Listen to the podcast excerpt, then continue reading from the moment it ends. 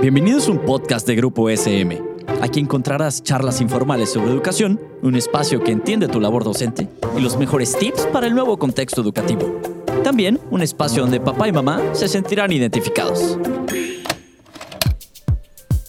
Esto es Evaluando Ando, un podcast de Grupo SM donde platicamos de evaluación educativa, conducido por Osvaldo Teos.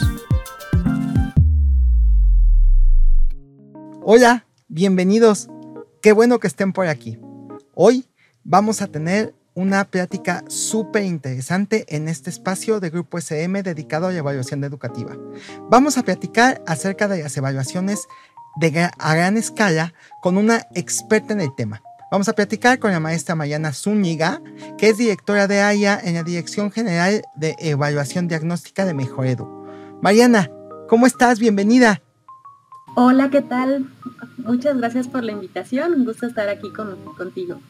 Qué bueno, Mari, qué bueno, pues un, gusto que, que, aceptaste platicar con nosotros, ¿verdad? Entonces, pues bueno, para entrar un poquito en materia, tal vez nos quieras contar qué son las evaluaciones a gran escala. Ah, claro que sí. Pues mira, las evaluaciones a gran escala son, son un ámbito de la evaluación que tiene como propósito diagnosticar o monitorear eh, los sistemas educativos en torno a algunos indicadores, usualmente eh, el aprendizaje de los alumnos. Entonces, es un poco como, como si entraras a Google Maps y puedas ver desde, desde arriba cómo es que se están comportando estos indicadores como como el aprendizaje y cómo varían entre los distintos países, ya sea de una región como Latinoamérica, como este, países miembros como de la OCDE, como el mismo país y cómo se distribuye eh, estos indicadores de aprendizaje a lo largo de las distintas regiones, tipos de servicio, etc. Como su nombre lo indica, se aplican a un número importante de estudiantes, quienes eh, generalmente se utiliza una muestra pues para dar cuenta, para que esa muestra nos permita generalizar a la población de interés y aquí algo, algo importante también de este tipo de evaluaciones es que son de bajo impacto, que se les denominan de esta manera porque no tienen, unas, no tienen consecuencias directas sobre los estudiantes en términos de que a partir de ello van a, vayan a tener algún tipo de reconocimiento, alguna calificación que les, les sirva para seleccionarlos para entrar a una escuela, por ejemplo. No, simplemente el propósito es diagnóstico y por este mismo propósito de que no nos importa saber el estado del aprendizaje de cada estudiante, sino más bien de la población, es que se utilizan esquemas que se denominan matriciales. Es decir, que para tener una gran cobertura de contenidos, por ejemplo, tú y yo, no vamos a, responder la misma prueba, sino que vamos a responder una parte de la prueba tú, una parte de la prueba yo, otra parte de la prueba otras personas, y de esa manera se obtiene como un muestreo de los contenidos que se evalúan y podemos saber cómo, cómo está la, población en términos del aprendizaje sin que cada uno tenga que, que, responder pruebas tan extensas. Como si eh, hiciéramos un mapa. Exacto, exacto. Y, y, ese gran mapa, bueno, se va partiendo como en cachitos para que distintas personas vayan contestando distintas versiones y después se conformen el todo. Otro elemento importante de las evaluaciones a gran escala es que siempre buscan tener un referente de contenidos que pueda ser eh, aplicable bueno, a todos los países, a todas las regiones, a todos los estados en los cuales se está desarrollando esta evaluación. Por ejemplo, en el caso de PISA, ellos tienen un marco específico de habilidades para la vida y ese es el marco que construyen para poder desarrollar los instrumentos de evaluación. En el caso de otras evaluaciones, como la evaluación ERCE, de, del Laboratorio Latinoamericano de Evaluación de la Calidad de la Educación de la UNESCO, tienen un referente curricular construido a partir del análisis de los planes y programas de estudio de los distintos países de la región.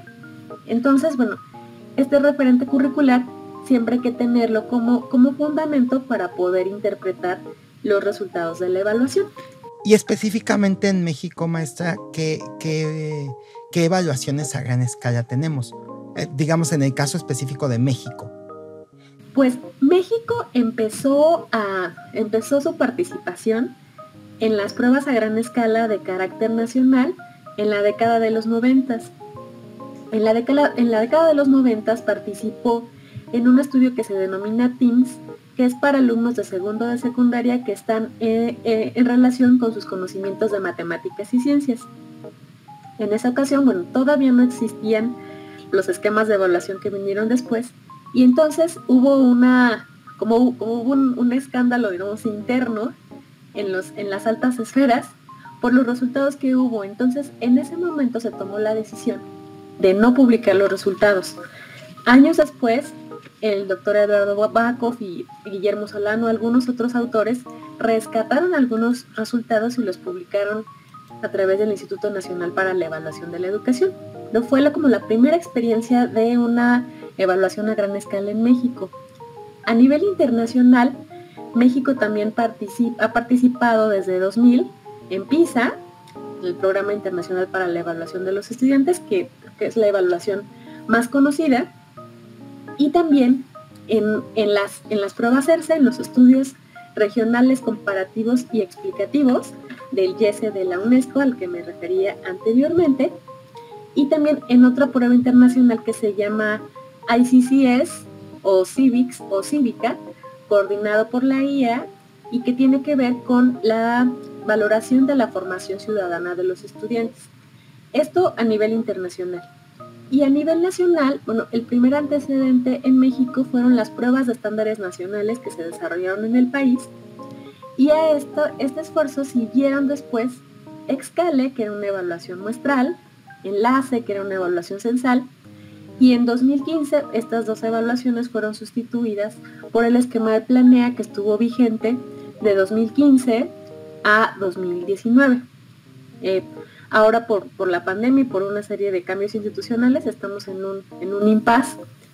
Eh, me parece que solo se, se va a aplicar, se tiene planeado aplicar una versión de Planea en media superior, pero una versión únicamente censal y se está construyendo a través de Mejor Edu un esquema de evaluación diagnóstica de los aprendizajes que nos permita tanto dar resultados a nivel de aula como poder agregar los resultados para dar cuenta de cómo está el aprendizaje en el sistema educativo. Ok, ahora esto me queda claro que a nivel macroindicadores, es decir, indicadores de tamaño nacional o inclusive internacional, pues es muy útil para generar política educativa. ¿no? A política educativa del país. Pero si lo llevamos a un nivel más abajo, si lo llevamos a nivel de la escuela o del aula, ¿cómo podemos usar estas, estas evaluaciones? O sea, ¿cómo nos pueden beneficiar estos, estas evaluaciones a tan gran escala a nivel de nuestra aula? Pues esa, esa es una pregunta muy importante y creo que para responderla también tenemos que reflexionar en que creo que tenemos que ir más allá de concebir la evaluación como dicotómica, como la evaluación es externa o es interna, la evaluación es micro o es macro. En realidad hay muchos elementos que se comparten a nivel macro y a nivel micro. Y hay un momento en el que la evaluación deja de ser externa porque los actores escolares se la apropian y le pueden dar un sentido y una dirección. Entonces, bueno, retomando lo que decías inicialmente, a nivel macro este tipo de evaluaciones nos ayudan justo a retroalimentar el sistema educativo, no a retroalimentar al, alumno, al alumno individual, sino más bien al sistema educativo en términos de, bueno, a lo mejor hay contenidos que son especialmente difíciles y vamos, tenemos que reflexionar si son suficientemente relevantes y si son suficientemente relevantes, cómo podemos fortalecer su enseñanza, cómo podemos fortalecer las herramientas didácticas para que los docentes puedan puedan echar mano de ellas para poder fortalecer estos aprendizajes. También pueden servir para retroalimentar los materiales educativos que se emplean, los enfoques didácticos y también en términos de políticas educativas, también en términos de, retroalimentar las políticas educativas y también nos permiten dar señales como de, alarma o foquitos rojos en términos de la equidad, o sea, qué tanto se está cumpliendo con la equidad de la educación pues en las distintas regiones, en las distintas modalidades en las cuales pues se oferta la educación en nuestro país. Eso a nivel macro. Ahora, a nivel micro, los resultados de una evaluación a gran escala también nos pueden ayudar a redefinir prioridades académicas, a redefinir cuáles son los contenidos más relevantes, a qué aprendizajes le vamos a dar mucho mayor peso, cómo podemos enriquecer nuestro entorno escolar para enseñar estas, estas cuestiones que son importantes. Por ejemplo, PISA con este esquema de habilidades para la vida, pues ha retroalimentado los currículos de distintos países y también las prácticas docentes a nivel de aula. Y al respecto, se han hecho también algunos, eh, algunos materiales para poder favorecer estos aprendizajes en el aula. Hay un conjunto de materiales que me parece que ya tienen más de 10 años, pero fueron muy buenos, que se denominaban PISA en el aula. Entonces, este, este PISA en el aula partía del análisis de reactivos, pero no por el reactivo en sí. O sea, no, no lee esto para que puedas tener bien el reactivo. No, sino qué hay detrás de este reactivo, cuáles son los procesos de razonamiento, cuáles son las habilidades que están detrás de contestar correcta e incorrectamente y cómo los podemos fortalecer.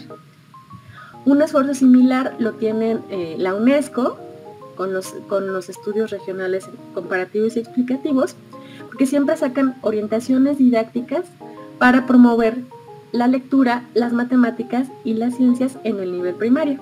Perfecto. Recientemente, recientemente Mejor Edu también, eh, también en la comisión desarrollamos un conjunto de orientaciones didácticas de lectura y matemáticas que contienen herramientas que pueden utilizar los docentes en el aula. Y bueno, algo que a veces está invisibilizado pues es la participación de los padres de familia, ¿no? Y a ellos también les puede servir este tipo de resultados y este tipo de materiales para poder apoyar a sus, a sus hijos pues desde, desde los ámbitos en los cuales ellos eh, eh, los acompañan. Bueno, es, una gran utilidad, o sea, te creo que tiene varias aplicaciones es, y es, yo creo que es un tema súper interesante y que podríamos hablar muchísimo tiempo. Maestra Mariana, agradezco muchísimo, muchísimo, muchísimo que hayas este, colaborado con nosotros en este espacio, que hayas platicado con nosotros en este espacio de Grupo SM dedicado a la evaluación educativa y esperamos vernos pronto de nuevo por aquí para seguir platicando estos temas tan interesantes pues muchísimas gracias por la invitación y pues yo estoy abierta a seguir conversando sobre estos temas que son muy apasionantes. Muchas gracias. Mari, hasta luego.